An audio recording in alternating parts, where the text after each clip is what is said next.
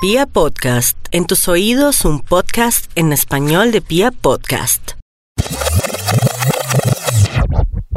Todas las cosas tienen su historia. Para conocerla, bienvenidos a la nave del curioso Dr. Fleming.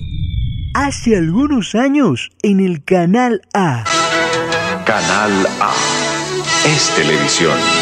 Me acuerdo que estaba chiquitito y para entonces anunciaban con entusiasmo. Entusiasmo.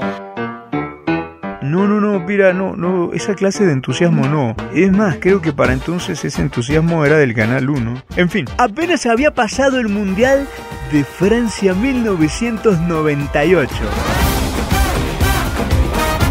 Zidane ni se imaginaba que iba a dirigir algún día a James y eso le convertiría en persona no grata para nuestro país. Es más, creo que Sisu en ese entonces no le importaba otra cosa más que ser campeón. Pero en la televisora y luego de nuestra pobre presentación donde lo único que se recuerda es el cambio de camiseta entre Beckham y el pibe.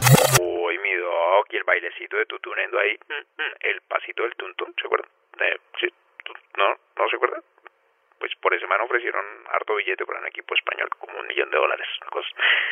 El único gol que hizo Colombia. Bueno, yo me acuerdo de las atajadas memorables de Farid Camilo Mondragón Ali. Tal vez el único que sí fue a jugar a Francia. En fin, quizá para pasar esa página en el canal se les ocurrió anunciar un ciclo de cine de Steven Spielberg. Yo había visto películas antes, en el único VHS que había en Mapiripán, unos años atrás, entre otras cosas, ¿no? En la época en que Mirolindo, no sé por qué le decían así a este señor, bueno, era tan buena gente de verdad, siempre me llamaba a mí de primero cuando ponía una película que fuera infantil. Del señor Mirolindo solo me acuerdo como cierto estrabismo en su mirada, creo que no, no, no tenía nada que ver con el apodo. Pero volviendo al tema, recuerdo que en el ciclo de cine yo no sabía que era Spielberg, mucho menos iba a conocer la magia de sus historias. Y de repente ahí estaba, esa noche trasnochando por primera vez, pendiente de aquel canal público en el que Helio, con un buzo rojo y aquel visitante espacial, alzaban vuelo desde una bicicleta.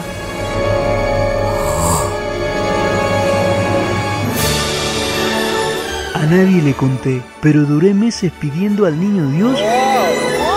No un IT, no, no porque sabía que un día me dejaría, pero sí una bicicleta que volara, como en esa película, para un día saltar y dejar atrás la superficie y todos los problemas que allí se gestan, tal vez por culpa de la gravedad, que no solo atrae cuerpos.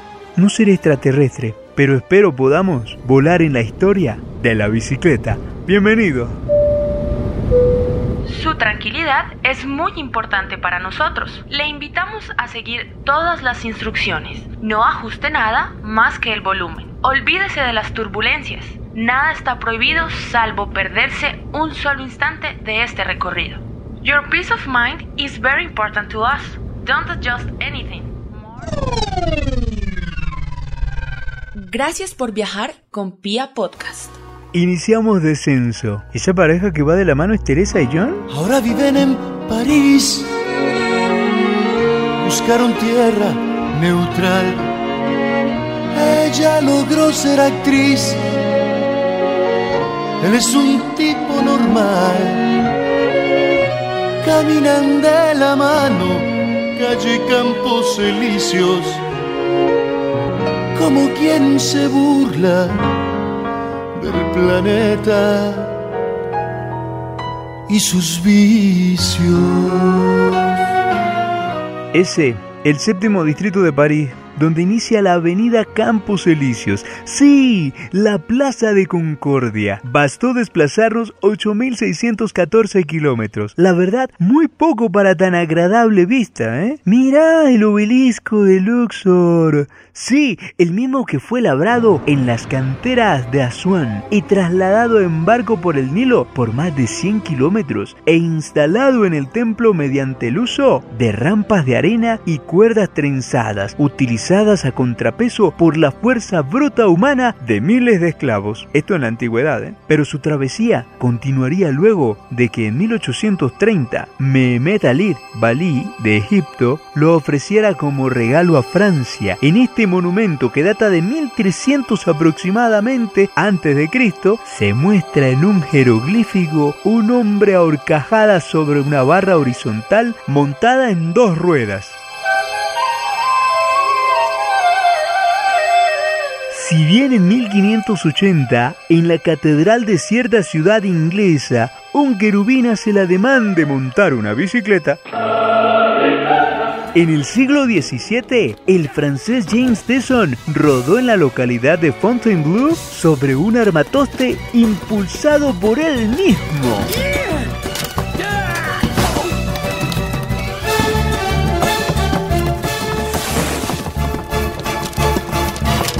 Y sí, en vísperas de la Revolución Francesa, el mecánico Blanchard y el físico Mesury crearon el velocípede o pie ligero con el que encantaron a la realeza, ya que Luis XVI y María Antonieta les patrocinaron su ingenio. Oh. Tendría que pasar un siglo más para ver lo que de veras se consideraría una bicicleta. Y es que todos los vehículos eran de más de dos ruedas. En 1818, el barón Carl von Dreis le presentó al mundo la velocípede y que la gente conoció con el nombre de Dreisiana. Este vehículo, inspirado en la historia del conde Sibrak de 1690, se impulsaba con los pies debido a que todavía no inventaban la cadena de tracción.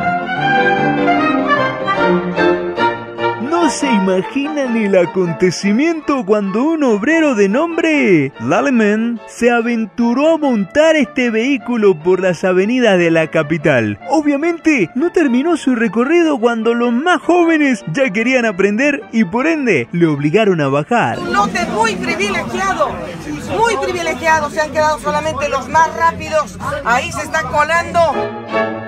Además de tener que lidiar con las autoridades por escándalo público.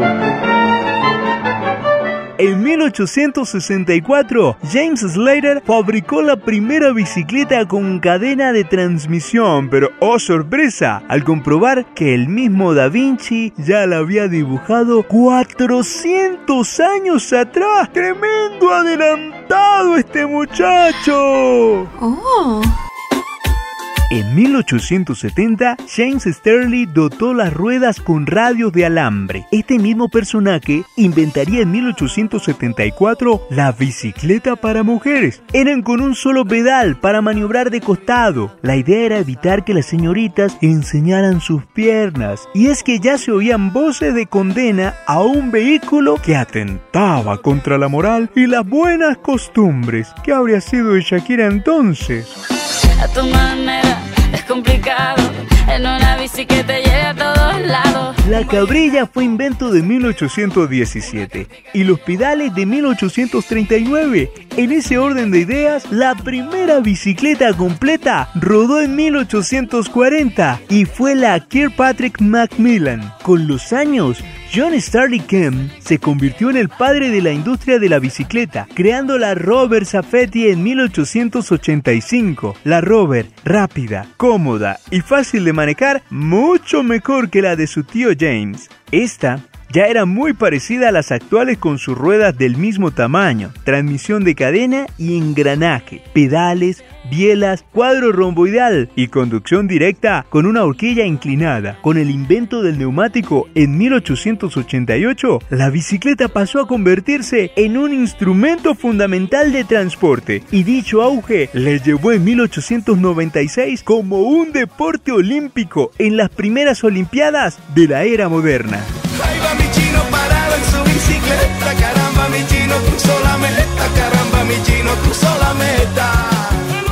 Tal vez yo no aprendí a volar en una, pero otros sí lo han sabido hacer, vistiéndonos de oro, plata y bronce. Y ni siquiera a Spielberg se le pudo ocurrir que un día surcarían montañas, traspasarían fronteras y le enseñarían al mundo a comer panela, la leyenda de los escarabajos, esos que para muchos comían piedras. Ah, pero venga, esa es otra historia.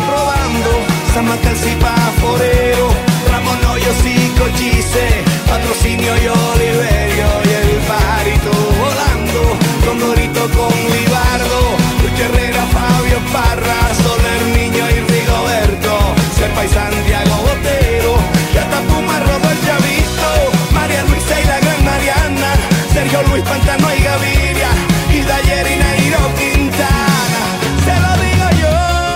Todos tenemos una cicatriz en nuestras piernas gracias a este vehículo. Pero como toda marca, en nuestra piel no es más que la muestra de nuestra lucha por aprender.